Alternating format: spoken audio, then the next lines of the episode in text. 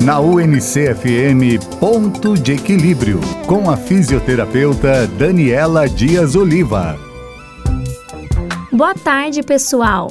Eu sou a Daniela Dias Oliva, sou fisioterapeuta, tenho mestrado em envelhecimento humano e estou aqui todas as tardes no Ponto de Equilíbrio.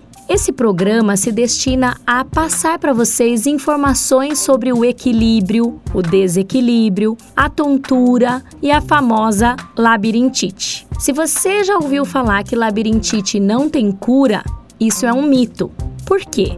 Os estudos atuais apontam que a cada 10 pessoas, 9 pessoas podem se sentir totalmente livres da tontura, da vertigem, da labirintite. O que, que é a labirintite? É aquela sensação de que tudo está girando, a pessoa se sente mal, indisposta, quer ficar deitada e náusea, vômito. Então a labirintite mesmo é aquela que deixa a pessoa incapacitada, de cama e que tem que procurar, claro, um auxílio especializado. Então, se você já teve o diagnóstico de labirintite, não precisa pensar que tem que viver assim.